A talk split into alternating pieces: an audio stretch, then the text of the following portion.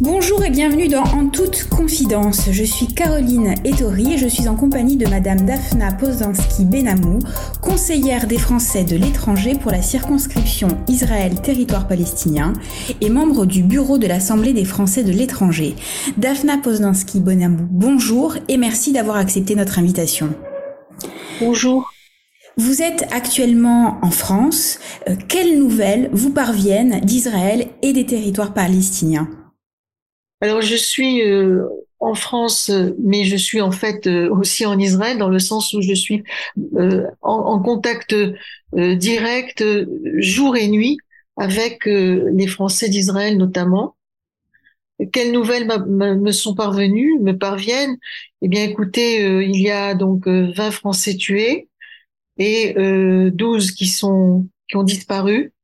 J'espère qu'ils sont encore vivants, 12 qui sont qui seraient en otage. Euh, voilà, on, espère, on espère. Euh, mon, mon, premier objectif euh, après après le déclenchement de, de cette horrible tragédie, ça a été d'abord ben, de faire partir repartir les touristes français qui se sont trouvés piégés en Israël par l'annulation des, des vols d'Air France et de Transavia. Et aussi, j'avais quelques franco-israéliens qui pour des raisons euh, diverses, femmes enceintes ou, ou seules avec enfants en bas âge, handicapés, des franco-israéliens qui souhaitaient s'éloigner de, euh, un peu du drame, en tout cas physiquement. Et euh, ça a été extrêmement difficile d'obtenir que Air France revienne, mais euh, on a réussi à obtenir une dizaine de vols maximum, je crois, je pense avoir, avoir le compte. Euh, malheureusement, ces vols se sont arrêtés à nouveau hier soir. Oui. Vous avez pris hein, la parole justement mercredi dernier, c'était le 11 octobre, pour dénoncer le manque de moyens, le peu de moyens mis à disposition pour rapatrier les Français qui souhaitaient quitter Israël. Un seul vol spécial, vous l'avez rappelé. Vous l'avez rappelé également, des liaisons supplémentaires ont été mises en place depuis votre intervention. Et là, de nouveau, un coup d'arrêt. Non, c'est vraiment grâce aux journalistes et je vous remercie tous euh, parce que en fait, euh, lorsque j'ai appris justement euh, qu'on a que voilà, on n'avait qu'un seul vol et on m'avait refusé des cas très prioritaires, à ce moment-là, France Info m'a appelé et donc ils ont eu affaire à une femme en colère. Et après, ce sont, ils ont utilisé mon mon interview le jeudi après-midi lorsque Catherine Colonna, la ministre des Affaires étrangères, s'est exprimée. Et donc, effectivement, nous avons eu des, des vols. Et puis, il faut savoir que euh, le consulat euh, général de France à Tel Aviv a été extraordinaire, euh, vraiment auprès des familles des otages et auprès de vraiment la population. C'était un, un, grand, grand, grand aide pour nous. On s'entraidait vraiment. Savez-vous combien de Français sont concernés par ces rapatriements Alors, euh, il faut voir une chose. Nous sommes 180 000 Français en Israël, soit la cinquième communauté française au monde. Seul, malheureusement, et malgré un combat de près de 30 ans, euh, je n'en ai que 90 000 qui sont euh, enregistrés. Euh, je pense, c'est difficile de vous donner des chiffres exacts, bien sûr, hein, parce que ben, tout ça est couvert sous une chape de plomb. Mais d'après mes estimations, on a dû arriver à peu près à 2000 évacuations. Vous avez également parlé de... français et franco-israélien priori. bien sûr. Euh, vous avez également parlé de tri dans le rapatriement de ces Français. Comment en êtes-vous arrivé à cette conclusion et quels sont, quels ont été les critères de sélection? Alors, euh, j'ai bien compris que, euh, si vous voulez, on nous a, on a reçu des instructions, nous les conseillers, on a reçu des instructions, euh, voilà, de, de, faire des listes de, de prioritaires. Et les, les prioritaires, donc, c'était les femmes enceintes, les mineurs isolés, les handicapés, euh, les, voilà, les, les, gens malades. Bon, et en fait, ça nous a contraint à nous à, à, à faire un tri, et ça nous a renvoyé de manière absolument effarante et, et dramatique aux, pires heures de la Shoah. Et déjà qu'il y avait ce, ce, ces massacres, on commençait à peu à peu à connaître certains détails euh, des, des, massacres. Euh, voilà, on était on, est, on, était reparti dans pogrom, tri. Enfin, c'était c'était épouvantable. Les consignes vous ont été transmises par le Quai d'Orsay, c'est ça? Euh, La cellule de crise du Quai d'Orsay, au consulat général de France et, aux conseillers. Moi, j'ai quand même envoyé une liste de 1600, de 1600 euh, Français.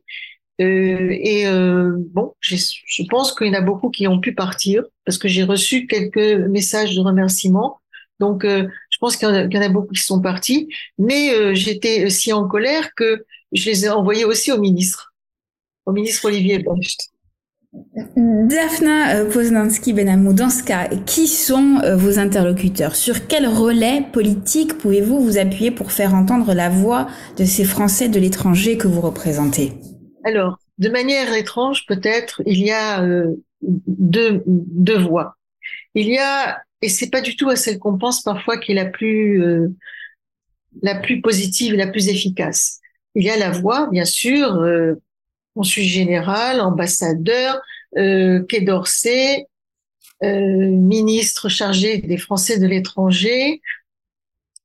C'est pas parfois donc euh, une voie administrative, une voie politique aussi, et très souvent tout le monde est coincé les uns les autres. Hein.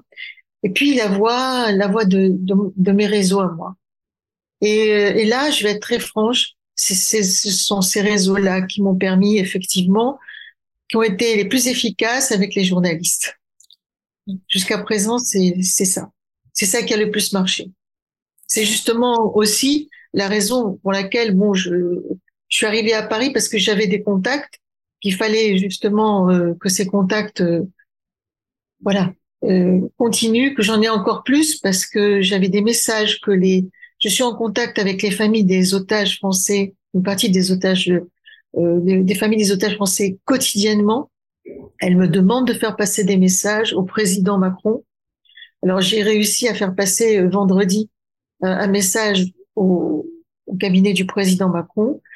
Et euh, effectivement, par rapport à par rapport à, à ce message qui demandait l'intervention active de la France dans la libération des, des otages français, effectivement, dès samedi, euh, le ton a changé complètement. Plus empathique. Plus, oui. plus empathique, vraiment. On sait qu'Emmanuel Macron a eu accès à une vidéo euh, d'une otage franco-israélienne enlevée durant le festival de musique le 7 octobre dernier. Est-ce que vous êtes, euh, vous, tenu informé du sort des otages? Vous l'avez dit, vous êtes en lien avec les familles. Il faut savoir qu'on sait rien. On ne sait rien qu'on peut juste imaginer le pire, c'est tout.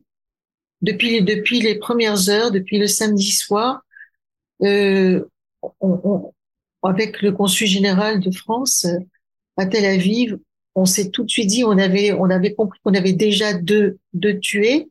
Nous, on avait déjà deux Français tués, on le savait, mais on s'était dit tous les deux que le chiffre allait monter. J'espère seulement que les, les 12 euh, qui sont en, qui sont otages euh, sont otages, sont encore en vie. Il faut savoir que que le Hamas, en fait, c'est, je crois que le Hamas a apporté le plus atteinte à la cause palestinienne que n'importe qui au monde, en fait. Euh, ce sera toujours un, il faut pas confondre, et le président Macron a très bien compris, c'est-à-dire qu'on peut pas confondre, on peut pas confondre le Hamas avec le, avec, avec la cause palestinienne. Euh, Tahar l'a dit, d'autres l'ont dit, Kanim Daoud, euh, des intellectuels arabes ont compris que c'est un, un tort, un tort immense porté à la cause palestinienne. Parce que vraiment, les, on, on sait de temps en temps, vous savez, je vais vous dire, ce sont les meilleurs d'entre nous qui sont, qui ont été massacrés. Pourquoi je vous dis les meilleurs d'entre nous? Il y a, il y avait une 15 à 20 kibbutz le long de la frontière avec Gaza. On avait des Français. Bon, c'est difficile de dire on avait.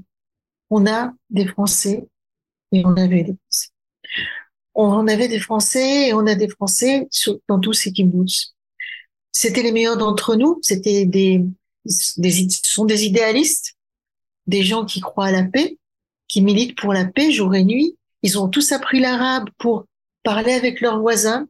Ils étaient émus justement de la pauvreté dans laquelle le Hamas laissent depuis 2007 leur, les, les Gazaouis et vous savez qu'on a trouvé sur euh, les corps des, des, des, touristes, des terroristes tués, on a trouvé des permis de travail israéliens. Et en fait, ce qui s'est passé, c'est que on a eu des, euh, des, Gazaouis, des, des, terroristes qui sont rentrés, qui probablement avaient, ils sont arrivés avec les plans du kibbutz, les plans où ils savaient où chaque fenêtre était, vous voyez, chaque fenêtre était. Donc en fait, ces Gazaouis à qui ces militants de la paix ont donné du travail, ils sont revenus les massacrer. Et ça, c'est c'est pas possible. C'est pas possible de d'accepter. C'est pas possible d'accepter. Alors euh, voilà, je je pense, vous savez, dans le Talmud, on, on dit qui est le sage, celui qui voit plus loin. Alors il faut absolument voir plus loin.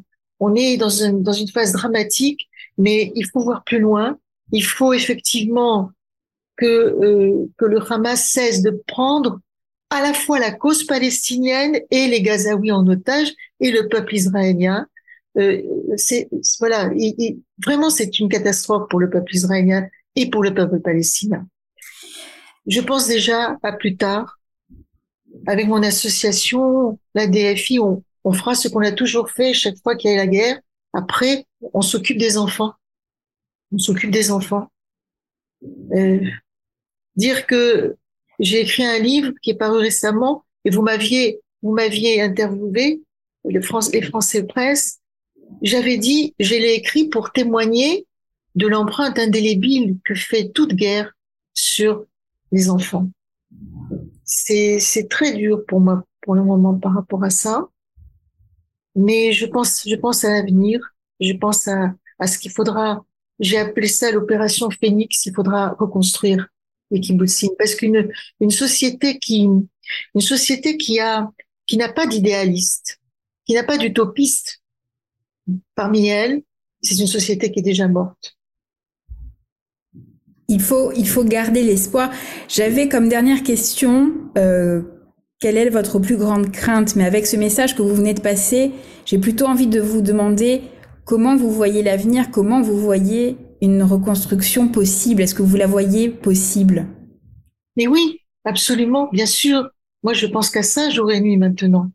J'essaie de consoler et en même temps, j'essaie de, de penser à l'avenir. L'avenir, c'est un Hamas qui n'existera plus dans la bande de Gaza il faut d'ores et déjà, j'espère que la France va le faire, et je m'adresse à vous justement, journalistes, passer ce message, passer ce message. Il faut que la France s'implique pour que justement demain il y ait une autre solution pour les, gaz, les, les, Gazaouites, une autre solution que le Hamas, parce que le Hamas, ça n'est juste que la mort, c'est tout, c'est tout. Et puis, et puis bon, côté israélien, et eh bien voilà, on va, on reconstruira les kibbutz on, les reconstruira. Daphna Poznanski-Benamou, merci d'avoir répondu à nos questions. En toute confidence, c'est fini pour aujourd'hui. Je rappelle que ce podcast a été enregistré dans la matinée du mardi 17 octobre. On se retrouve très bientôt, toujours sur lesfrançais.presse.